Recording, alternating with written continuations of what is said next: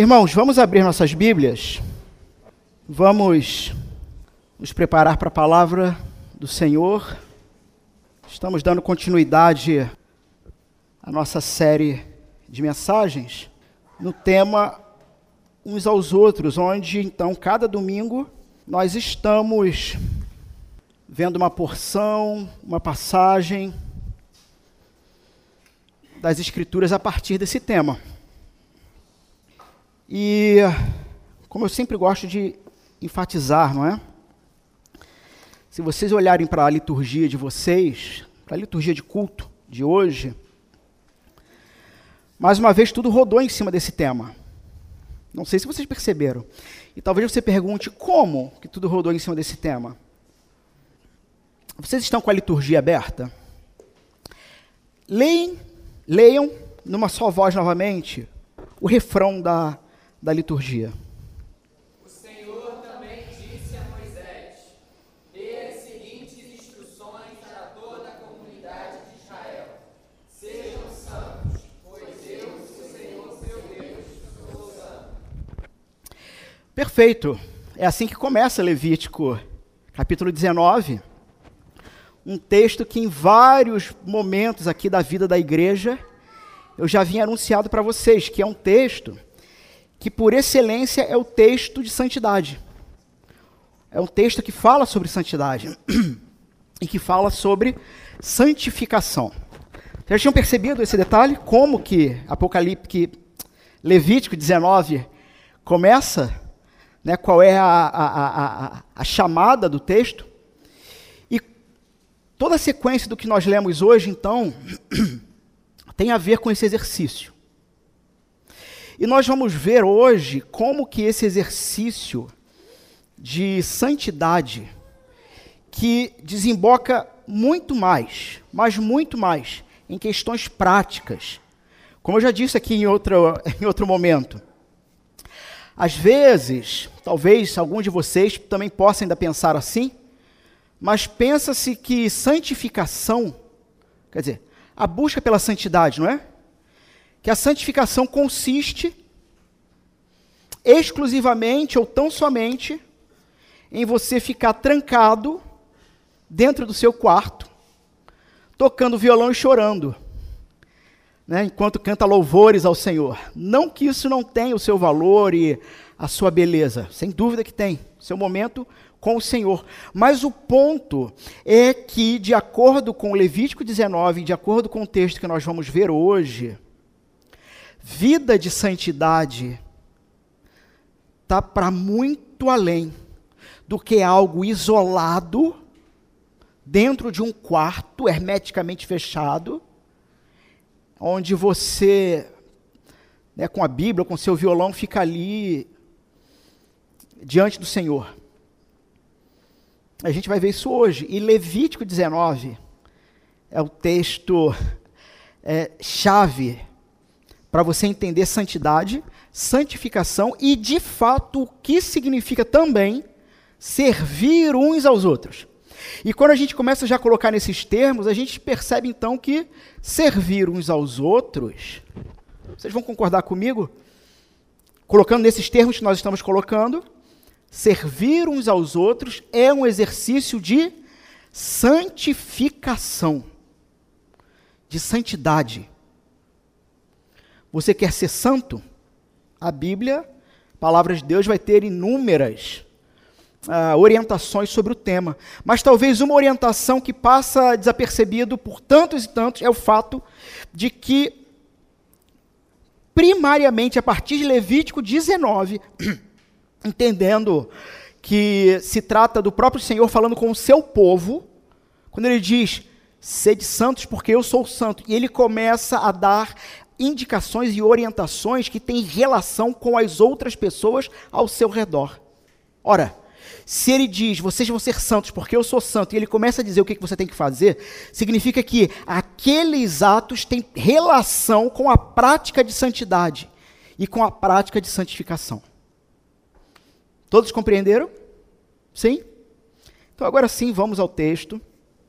Gálatas, e já avisei a, uns dois ou três irmãos que a nossa série vai furar. Como assim? Os irmãos estão me ouvindo bem? Tá? Como assim a nossa série vai furar? Irmãos, o texto de hoje, três versos. Mas eles são de uma profundidade que não dá para ficar só num tema ou numa ideia. Até porque tudo que envolve esses três versos é o que vai dar todo o poder e todo o peso sobre esse tema. Sermos, uh, servirmos uns aos outros. Só que me parece, inclusive, que o determinada tradução ou determinada maneira que se coloca, servir uns aos outros, ainda não apresenta todo o peso do que significa isso. Porque a tradução mais correta, não que esteja errado aqui o texto, tá bom? Mas a tradução mais próxima de uma realidade textual é: torne-se escravo do seu irmão. Então percebe que quando alguém fala assim, sirva uns aos outros, aí a gente pensa logo, eu não sei vocês, quando fala sirva uns aos outros, eu penso em alguém com a bandeja, né, servindo. Pelo menos em mim vem essa ideia. Só que o texto original, a palavra para servir aqui, o servo aqui, é escravidão. E a gente vai ver que tem um paradoxo aqui. Porque o apóstolo Paulo ele veio Gálatas inteiro marretando sobre liberdade cristã. E esse texto de hoje, ele fala sobre liberdade cristã. E lá vai eu dando spoiler do sermão, talvez do ponto alto do sermão. O paradoxo da vida cristã é que a escravidão em Cristo é liberdade. Nós somos livres para nos tornarmos escravos. E esse é o paradoxo desse texto. Percebe como não dá para ficar aqui e dizer um tema, sirvam-se uns aos outros. E aí eu começo agora a falar qualquer coisa sobre servir uns aos outros. Né? Traz o café. Não dá. Não dá. O texto é muito mais do que isso. Então, eu acho, posso estar enganado, e até para preservar os irmãos por causa do horário também, mas eu acho que o nosso sermão hoje, o nosso texto de hoje, por isso que eu disse que furou, vai virar dois ou três sermões. Pelo menos dois, eu acredito. Mas eu ficava um pouco angustiado com isso, irmãos. No início, quando a gente começou a nossa série. Depois eu lembrei da nossa série de Gênesis, da nossa série de Lucas. E eu lembrei o seguinte: eu não tinha pressa. Por que, que agora eu estou com pressa? Vamos degustar a palavra de Deus, verso a verso, palavra por palavra e as suas implicações. Gálatas, capítulo 5, a partir do verso 13. Então eu vou ler do 13 ao 15.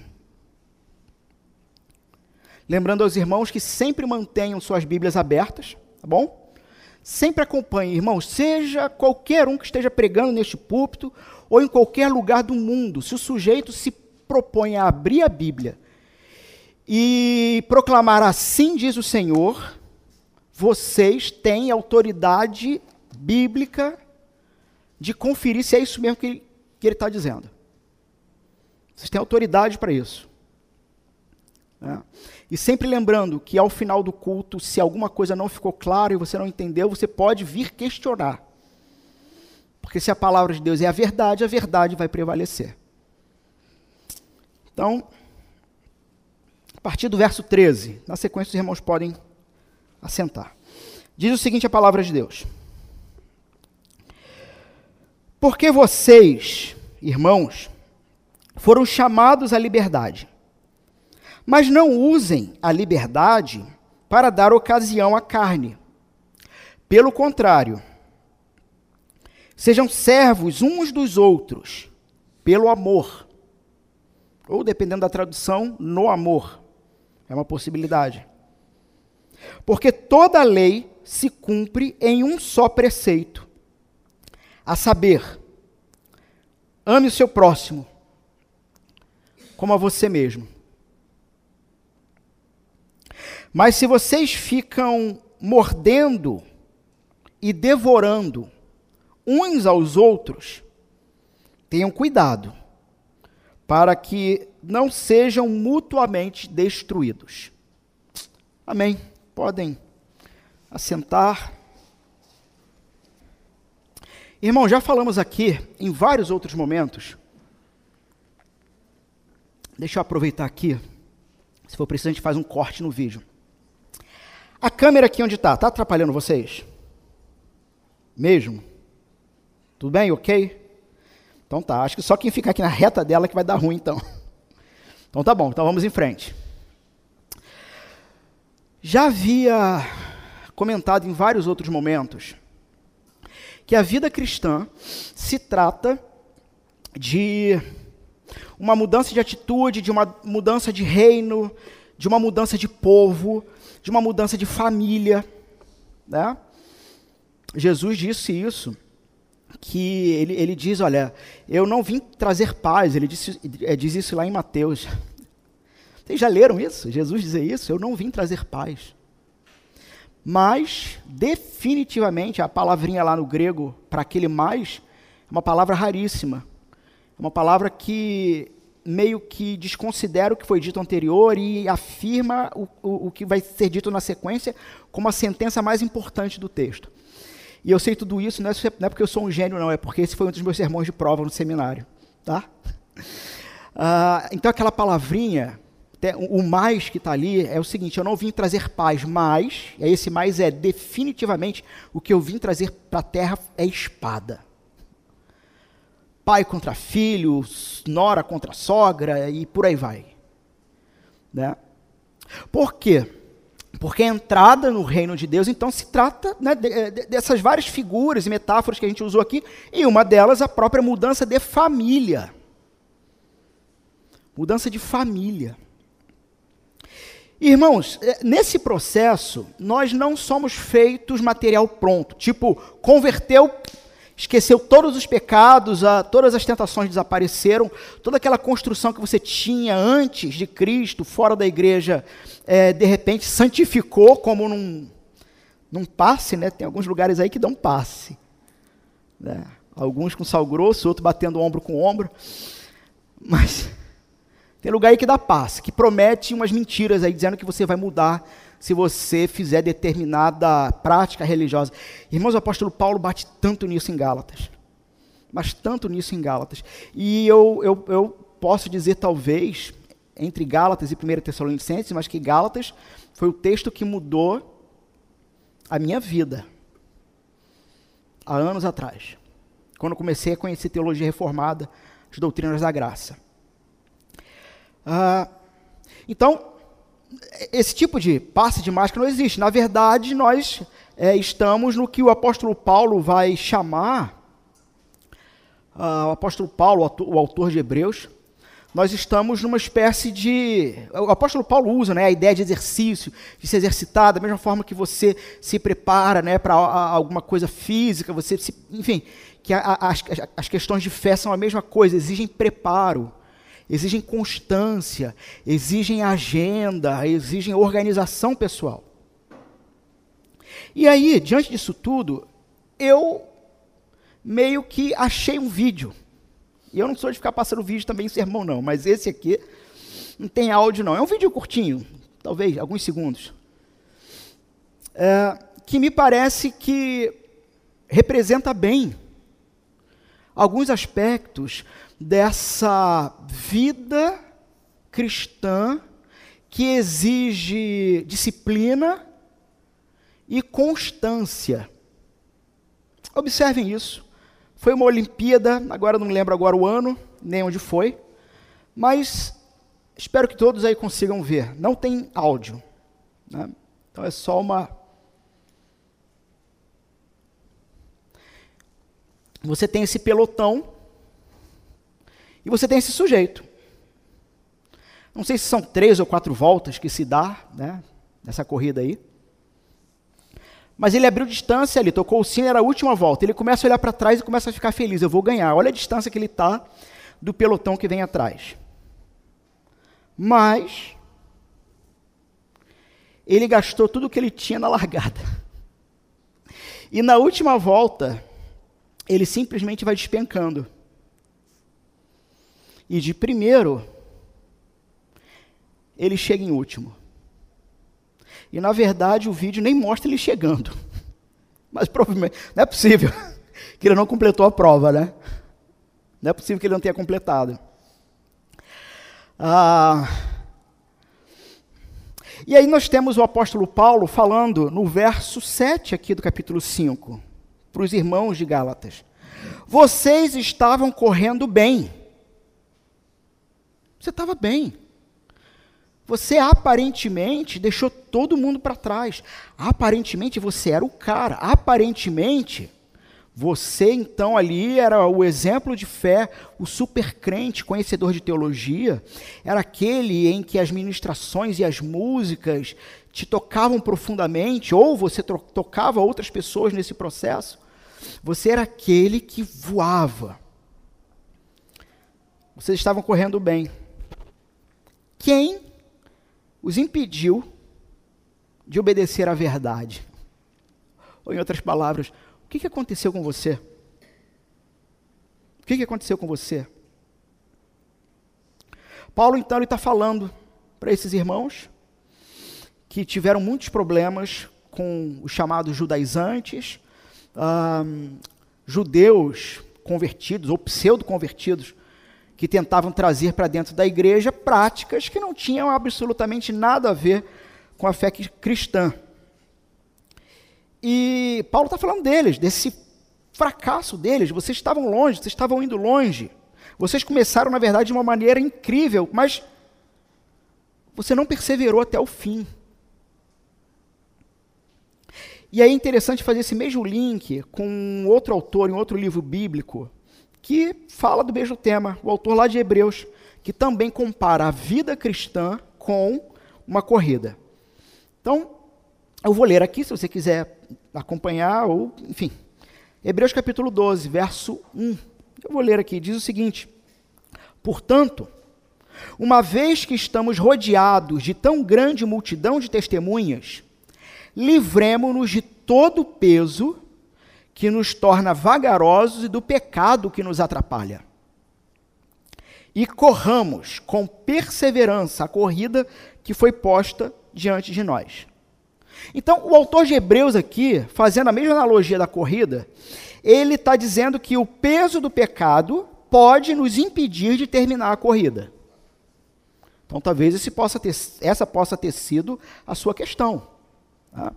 Determinado ponto da vida, coisa que talvez já era para você estar tá voando na fé e no bom sentido mesmo, e aqui sem sem, sabe, falso, falsa humildade, é lembrando que o apóstolo Paulo falou: nós que somos fortes na fé, somos colocados e trabalhados assim por Deus para auxiliar, para ser o suporte daqueles que, que ainda são fracos. Então, sim, existem homens e mulheres que de fato são fortes na fé e sem ficar de, de, de sabe, de não me toque. Não, é isso mesmo. E talvez você possa ter ficado no meio do caminho por causa de pecado. Só que o que mais pode nos impedir de, de perseverar? Além do pecado. E é interessante, porque é, o apóstolo Paulo, em Gálatas, vai nos dizer que, além do pecado, o que pode te impedir de terminar bem essa corrida junto com o seu pelotão, junto com a sua igreja, o que pode te impedir são falsos ensinos. Irmãos, o apóstolo, se você não leu ainda Gálatas, o apóstolo Paulo bate e bate com vontade. Com vontade. Então nós temos uma ideia principal aqui. Na verdade, a ideia principal de todo o capítulo 5. Qual é a ideia principal? Paulo, ele exorta os seus leitores a resistirem à perigosa mensagem da escravidão. Então existe uma determinada mensagem, existe um determinado ensino que sim é nocivo, é perigoso, que não vai te libertar. E mesmo que uma vez você tenha sido liberto no Senhor Jesus Cristo, a caminhada constante com falsos mestres e ouvindo falsos ensinos vai fazer com que gradativamente o filtro que nós aprendemos, né, ou pelo menos se você frequentou a escola bíblica ou, se, ou, ou no mínimo um discipulado, né, você foi bem instruído. Se você for tiver sido bem instruído em algum momento da vida, é, muito tempo andando e ouvindo falso ensino e veja o ponto: não é que você vai perder a salvação, não é disso que a gente está falando. Mas você vai se tornar um crente medíocre, ruim. E quantos e tantos desanimados com a vida, desanimados com a religião cristã,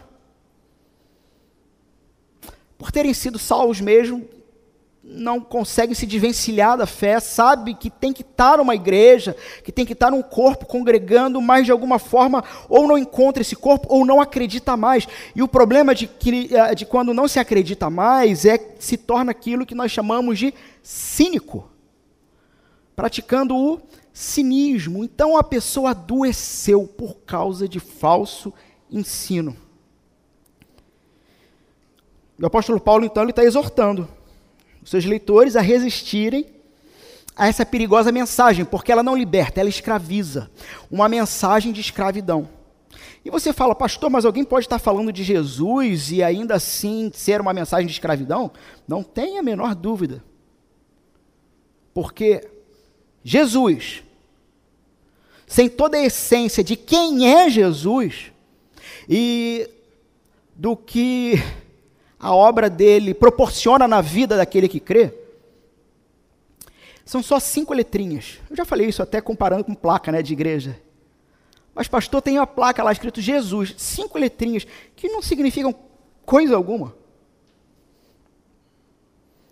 Então, o apóstolo Paulo, além de exortar a igreja, ele vai encorajar a viver a partir de uma determinada e verdadeira liberdade a liberdade que Cristo oferece. Então, vejam, os Gálatas, os irmãos lá da igreja da Galácia, eles falharam em entender como se vive a vida cristã, uma vez que você começa a viver.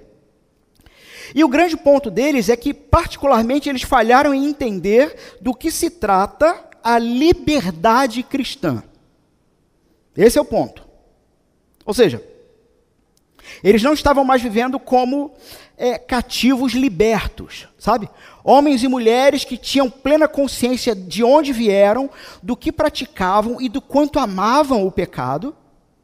O falso ensino fez com que eles perdessem a consciência do que eles eram antes de Cristo e eles começaram a viver dentro da comunidade cristã,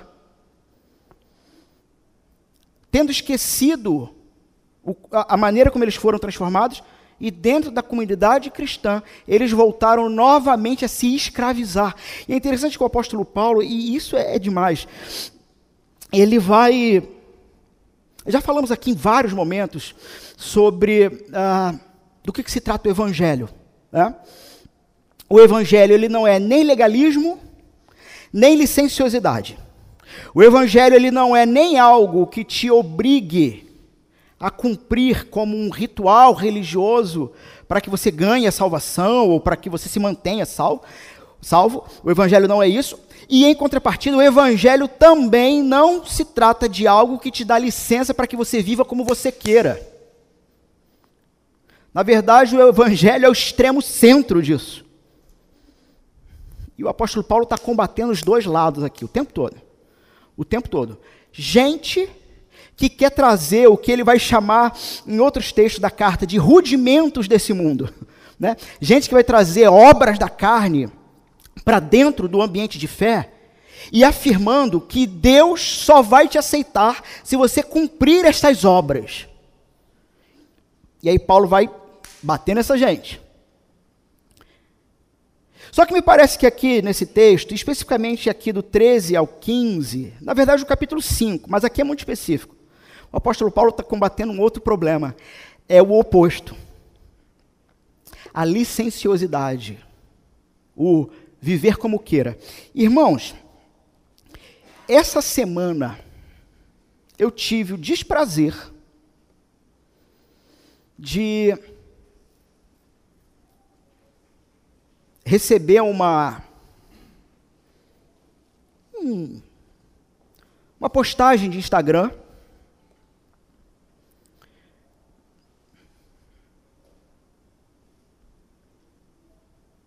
do, eu vou falar, sabe por quê? Porque o apóstolo Paulo, se o pecado era público, o sujeito tinha que ser corrigido publicamente. Não sei nem se esse vídeo vai chegar nele. Um sujeito, desculpa, um sujeito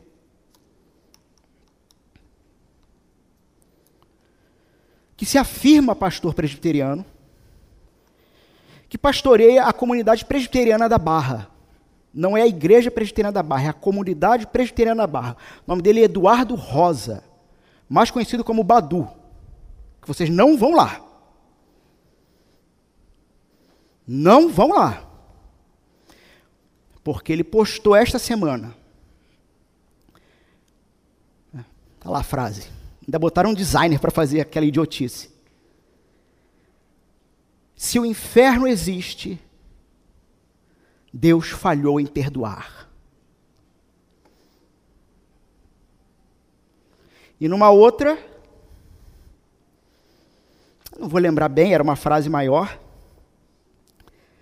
mas era uma ode, era um louvor ao Tinder. Vocês todos sabem do que se trata esse aplicativo. É um aplicativo. Começou se dizendo que era um aplicativo de namoro. Não é um aplicativo de namoro, é um aplicativo para prática uh, sexual sem compromisso. Tinder é isso.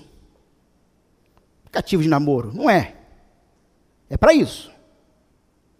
E uma ode dizendo que a tecnologia moderna como o Tinder, algo assim, tá? Que é dito,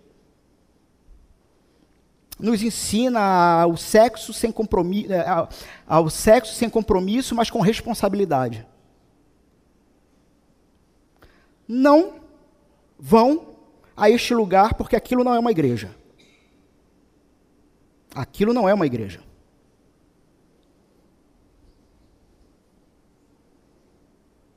É gente, ou tem gente, que já foi liberta em Cristo e eu conheço pessoas de lá, algumas. Mas por dar ouvidos a falsos mestres, e aí nos lembramos do próprio apóstolo dizendo uh, sobre uh, tempos em que a sã doutrina, a palavra de Deus, causaria comichões nos ouvidos, as pessoas procurariam pessoas que lhe falassem coisas que lhe agradassem o coração. É gente que procurou isso. E falsos mestres é, anuviaram essa turma. Esses irmãos, alguns são irmãos, creio isso. E passam agora a viver como escravos. Ora, o que é viver como escravo? E lembra que eu falei que nesse texto há um paradoxo aqui? Viver como um escravo é viver para si, ouvindo o que quer dizendo que é você que, tá, que está certo e acabou. E não importa o que a palavra de Deus de fato diz, importa o que você queira entender da palavra. E por aí vai. Estou aqui até adiantando também mais coisas do sermão. Então, viver como escravo é viver para si, para o seu próprio umbigo, enquanto que o paradoxo do texto que nós lemos é que uma vez livre em Cristo. E veja, livre de quem então? A gente vai falar várias coisas do que você é livre, mas uma delas, e que eu não coloquei aqui, que me veio agora, é que você se torna livre de você mesmo. Irmão, fala a verdade. Eu não sei vocês, mas tem hora que nem eu me aguento. Nem eu me aguento. Isso nunca aconteceu com você, não? Tipo assim, caramba, eu não aguento ouvir nem minha voz mais. Porque é muita razão pessoal. É muito, tem que estar certo o tempo todo, eu que tenho que estar certo. Isso não te cansa, não, porque isso me cansa às vezes. Eu faço isso, eu. Eu às vezes esqueço do evangelho e brigo pela minha própria razão. Mas isso cansa. Isso cansa demais.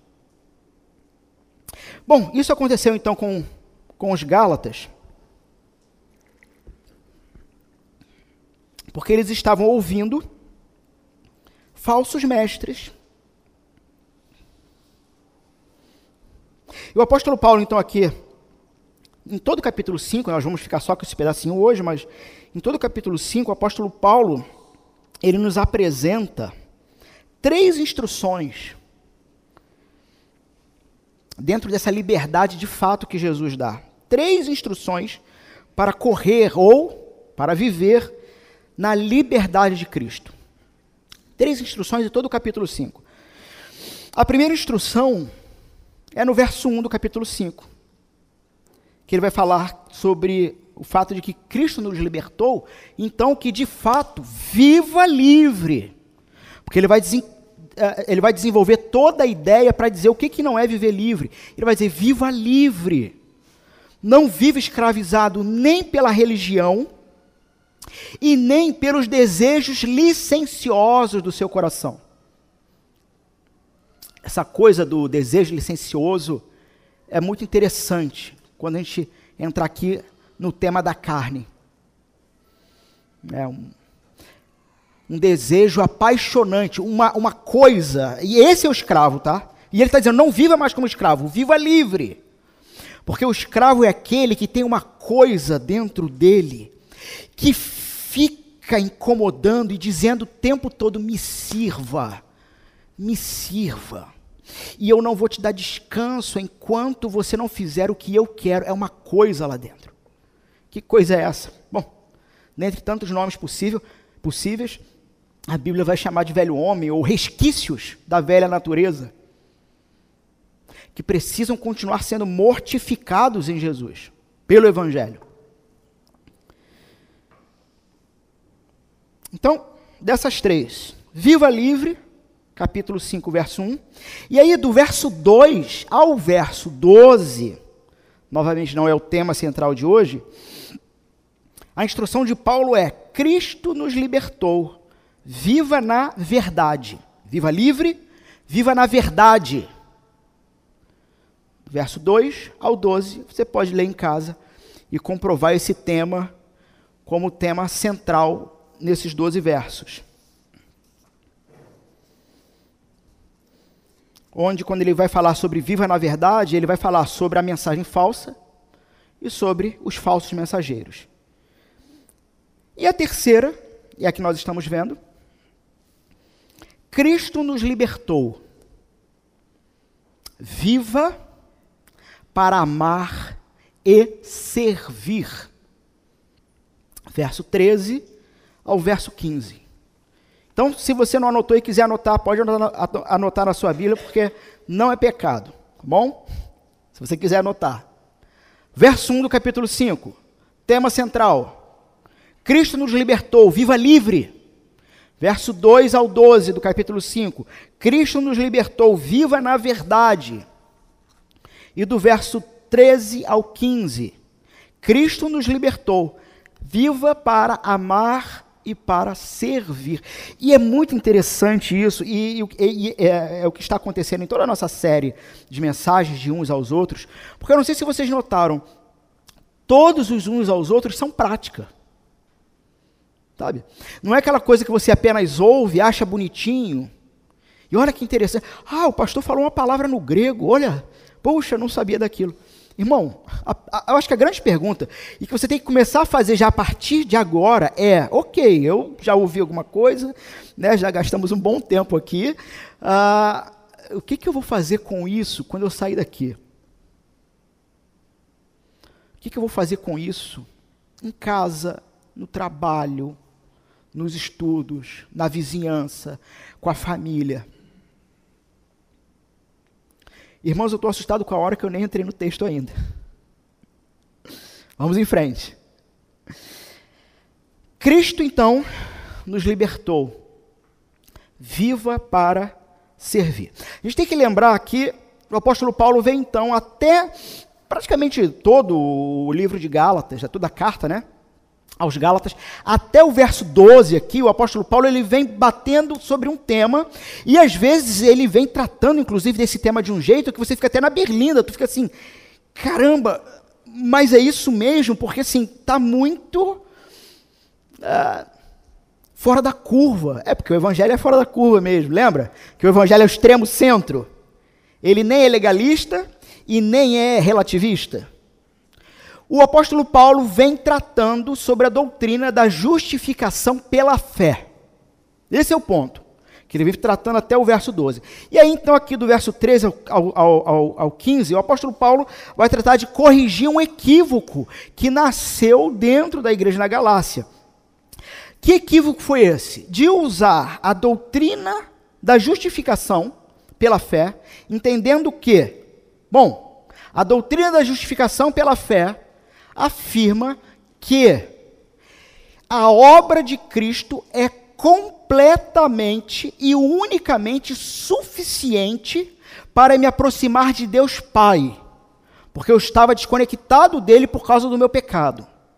E o que Cristo fez na cruz me proporcionou é, ser chamado de justo. Então, isto é justificação. Você agora é justo. Não há a nota de promissória contra você, não há peso, não há nada que te cobre mais. No sentido de que você está devendo alguma coisa para Deus. E eu não sei como que isso pode estar chegando no, nos ouvidos e nos corações de todos, e pode ser muito estranho. Se talvez você ache que é muito estranho, é porque você nunca ouviu o Evangelho. Mas passou a vida dentro de uma religiãozinha que te escravizou a ponto de você ficar cansado. Muito cansado.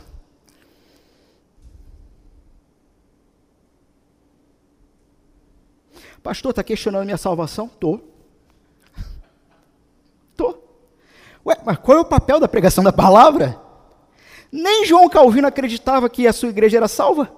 Como é que eu? Quem sou eu? Ou que toda a sua igreja era salva, né?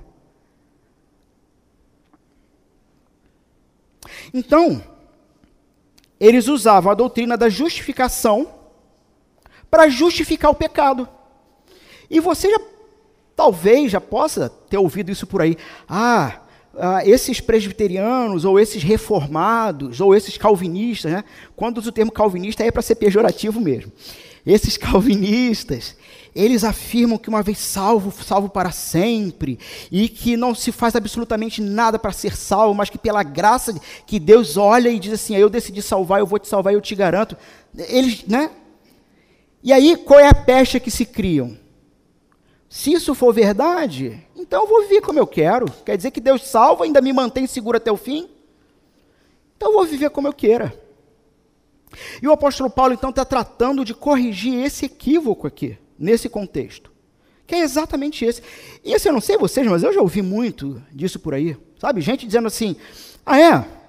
Quer dizer que uma vez que Jesus é, é, é, perdoa meus pecados e tudo mais, então eu, eu não tenho mais pecado que me mande para o inferno, é isso mesmo? Então eu vou, eu vou, vou para o bar, vou para boate, vou para night. Os irmãos sabem qual era a minha resposta? Vai. Se tu for crente mesmo, porque esse é o ponto. Esse é o ponto. Vida cristã não é vida de brincadeira. A gente não está aqui brincando. Se você for crente mesmo, irmão, vai. Se Deus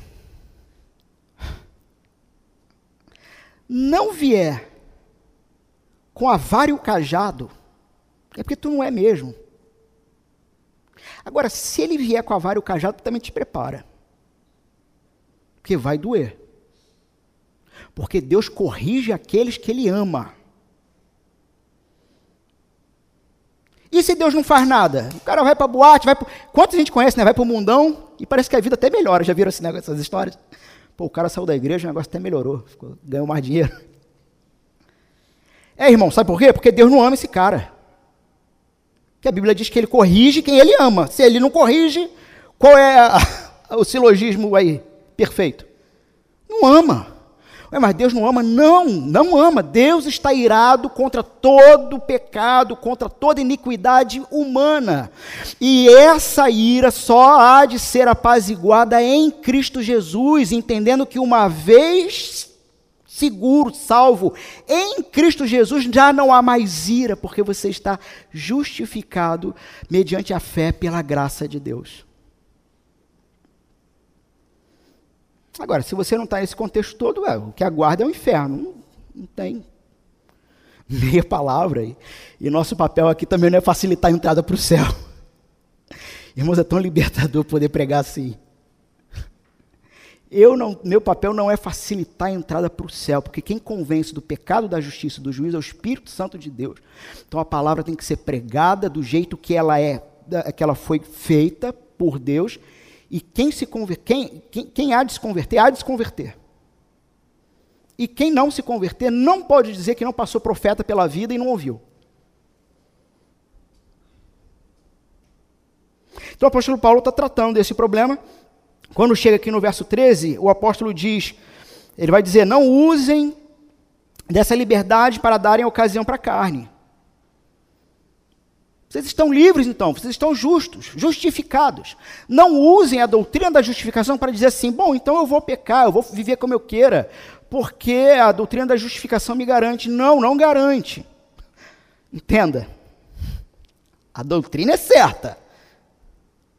No entanto, parafraseando aqui uma frase, uma ideia de Spurgeon, pregador batista reformado, século XIX. Ah, Sempre confundo os séculos. Quando ele diz o seguinte: Não se considere um eleito enquanto você não for santo. Qual é a conclusão óbvia da frase? Bom, o santo é aquele que busca a santidade e tem prazer nisso. Ele sabe que ainda não é perfeitamente santo, mas ele sabe que ele já está muito melhorzinho do que alguns anos atrás e que está prosseguindo para o alvo, que é Cristo Jesus. Mas o ponto é: aprenda a descansar na fé e na graça de Deus, mas sabendo que você tem responsabilidades diante de Deus e diante dos seus irmãos, diante do povo de Deus.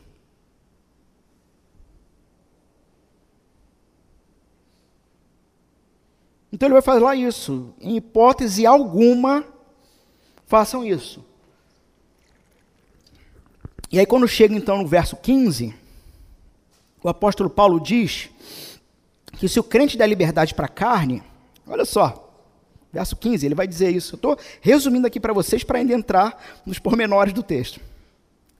Ele vai dizer que se o crente der liberdade para a carne, ele pode vir até mesmo num ponto ou outro da sua vida se comportar como uma fera selvagem.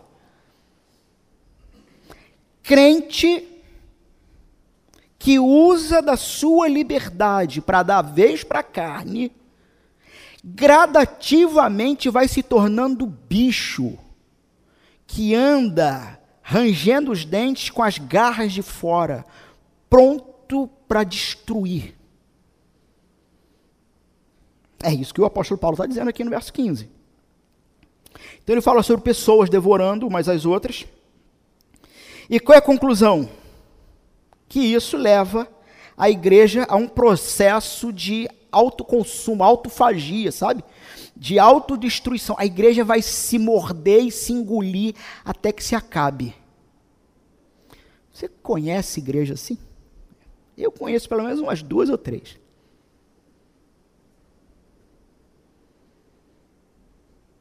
Qual foi o problema? Falso ensino ou tornando o sujeito um fariseu, que se acha melhor do que os outros, ou tornando um sujeito um relativista que né, usa aquela frase tão conhecida, isso não tem nada a ver. Isso aí. Irmãos, quantas histórias loucas e tristes a gente ouve por aí. de determinados lugares, isso eu não vou citar aqui. O primeiro eu citei porque é público. Está lá para todo mundo ver. mas determinados lugares que. Isso não é historinha, não. Fonte segura. Que chegando próximo de acabar o seu culto público, imagine. Imagine. Um lugar com, sei lá, mil pessoas, quinhentas pessoas. E chegando ao ponto de acabar o seu culto público, os jovens já estão se organizando para qual motel eles irão. E, e é, é isso mesmo. Gente louca. Sabe o que é isso? Falso ensino. Além de falta de disciplina na igreja. Sabe essas igrejas moderninhas? É. Vocês viram o nosso projeto aí, né? Uma das primeiras coisas que eu falei para a projetista, ela me né, perguntando como é que vai ser e coisa e tal, eu falei, olha só, primeira coisa tem que ficar clara, tem que ter cara de igreja e não de boate. Sabe? Parede preta, tudo escuro, lasers e fumaça. Não que isso em si tenha alguma coisa errado. Em si não. Em si não. Mas me parece que trevas e escuridão não condizem com a mensagem de luz e liberdade, onde a gente tem que, às claras, poder olhar uns para os outros e ser agraciado com seu irmão adorando a Deus, por exemplo, sabe? É bom isso. É bom isso.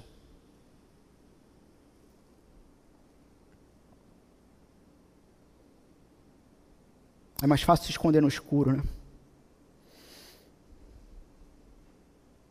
Então há duas coisas que Paulo quer que nós evitemos sobre a liberdade cristã. Primeiro, o legalismo, já falei. Tentar ganhar. O que, que se trata de legalismo? É tentar ganhar a aceitação de Deus pelas obras. Ah, pastor, mas eu sou uma boa pessoa. Eu faço isso, faço aquilo, alimento pobre, uh, uh, fico na porta da igreja, sei lá. É. Quando não, suas boas obras, né? Quando não,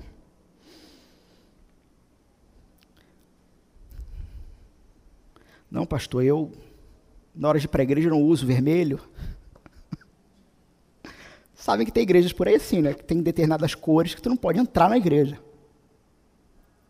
E o cara realmente se acha melhor do que você, porque ele tá de azul e tu sem querer, sei lá, tinha uma lista preta na calça.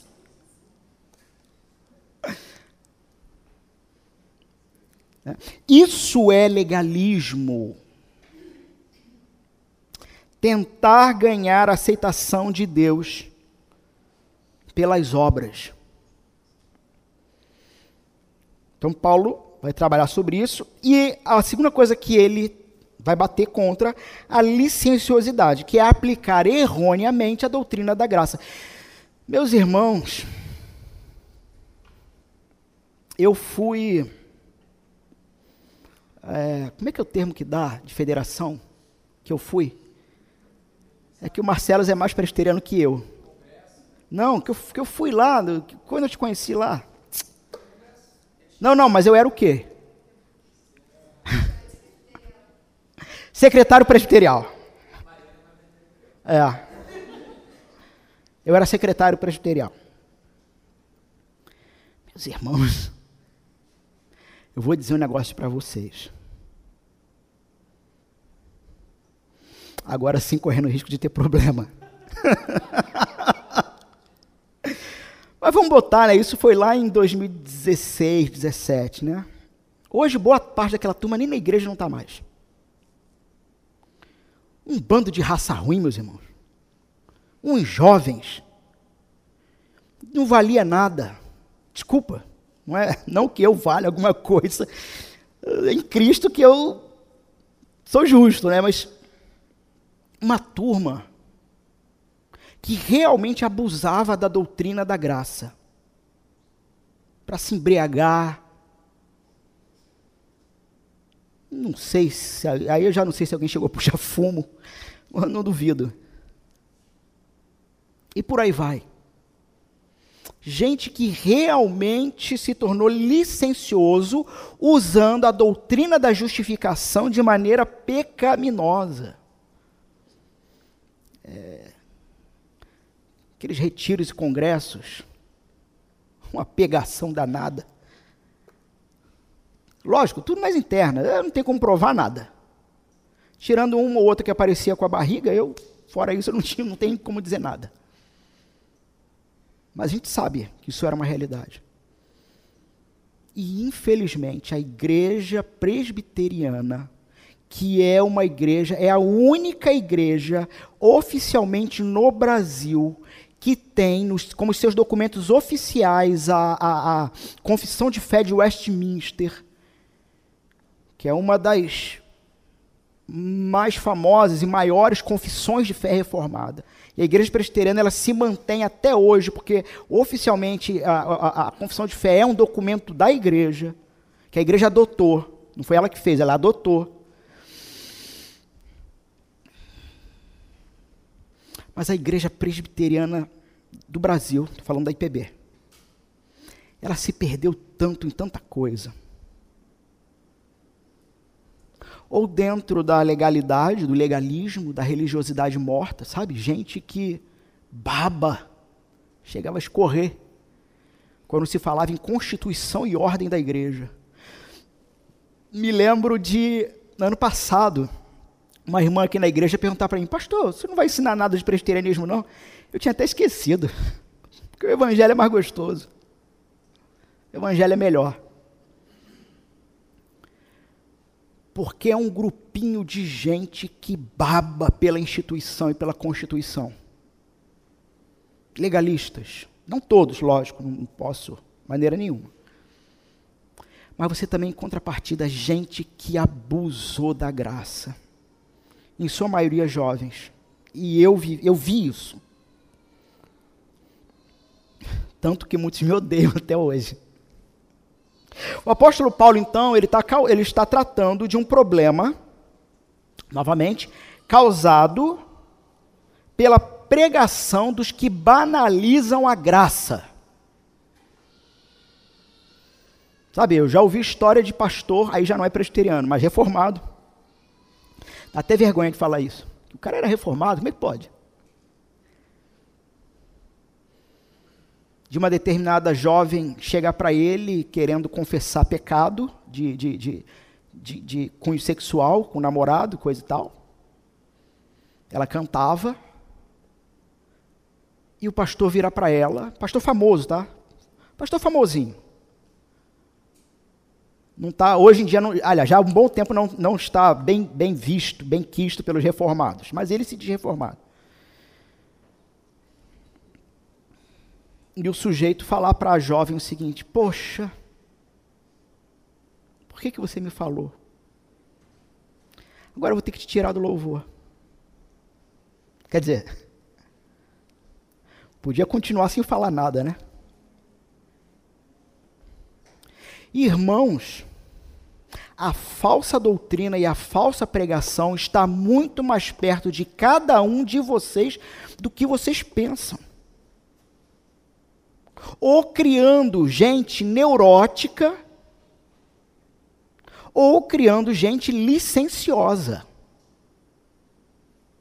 Sabe? Homens que. Homens e mulheres que chegam já numa determinada idade já e, tá, tu vê a mãe, a mãe e a filha no shopping, tu pensa que são duas adolescentes.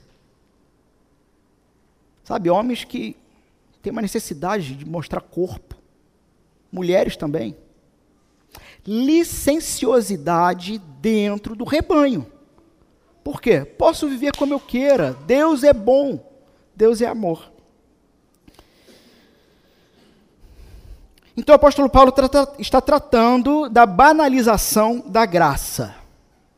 Do que, que se trata isso? Se trata da banalização da santidade de Deus e da banalização do seu chamado pessoal para viver uma vida santa.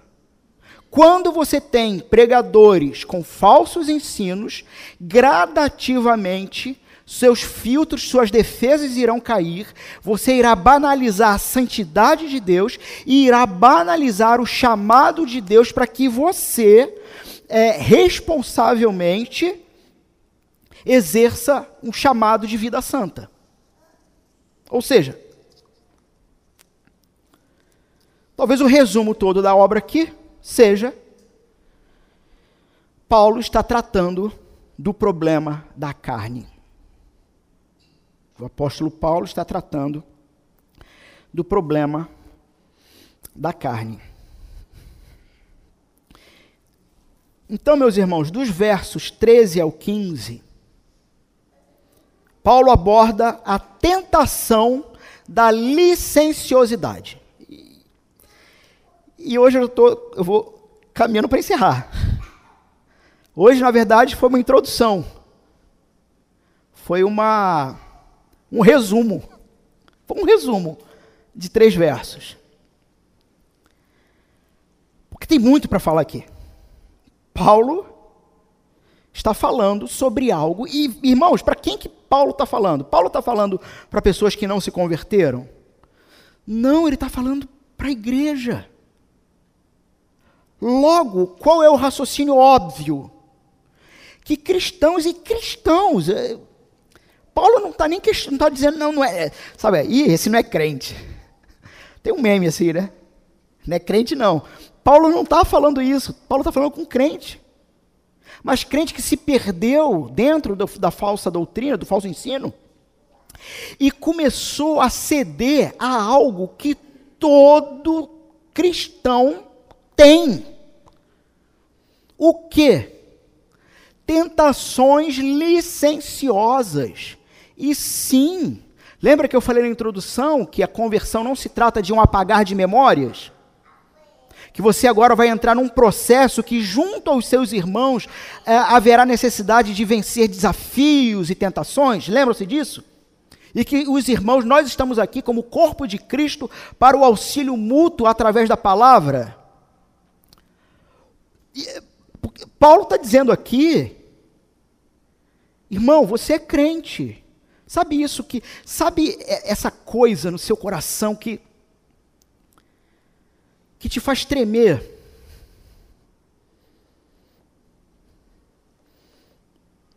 Sabe quando quando a irmã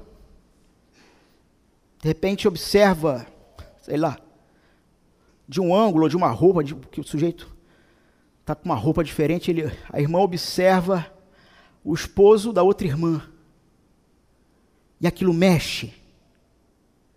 Irmãos, a gente não está aqui para adorar pílula, somos humanos. E Paulo está tratando desse problema. Quando não? Sabe, o pastor que vai ah, visitar a família, a ovelha, e ao contemplar a beleza da esposa do irmão, a carne dele treme.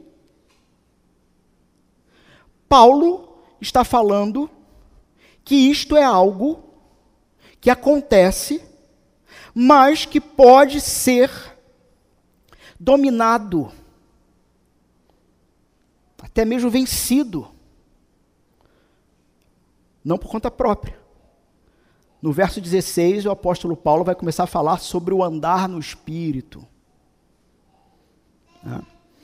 Paulo vai começar a falar sobre uh, cristãos, homens e mulheres, que começam a ter um relacionamento tão pessoal e tão singelo com Deus que certas coisas ele nem percebe que já não o atingem.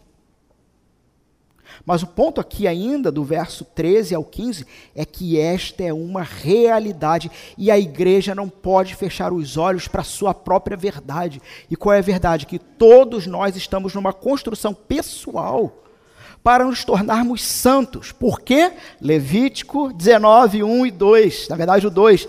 Sede santos, ou algumas traduções dirão, sereis santos, porque eu sou santo. E a ideia de Levítico 19, o verso 2, é uma ideia de garantia. É Deus Pai dizendo para a sua igreja: olha só, vocês vão se tornar santos, ou eu não sou Deus. É essa a ideia. Sereis santos, porque são o meu povo, e sendo o meu povo, eu os tornarei santos. Então vamos começar a trabalhar para aprender.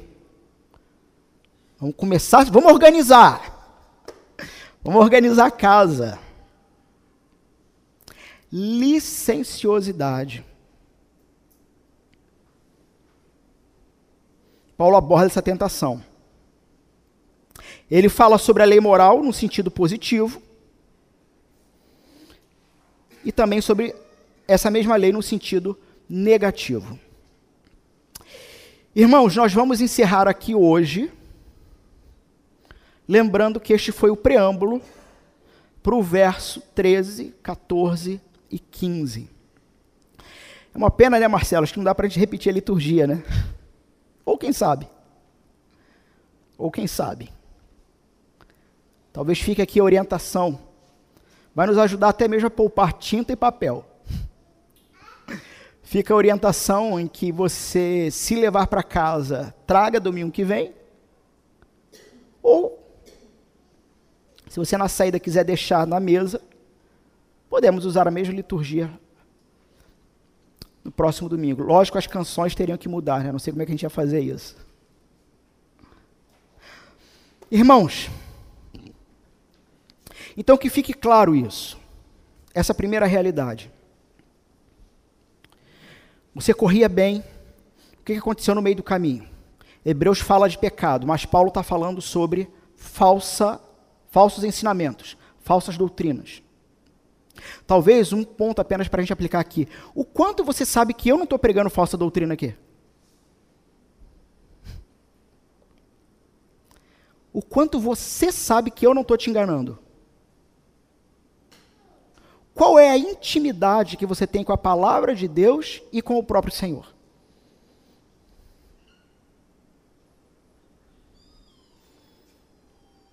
Vou fechar com essa interrogação hoje. Vamos ficar de pé e vamos orar?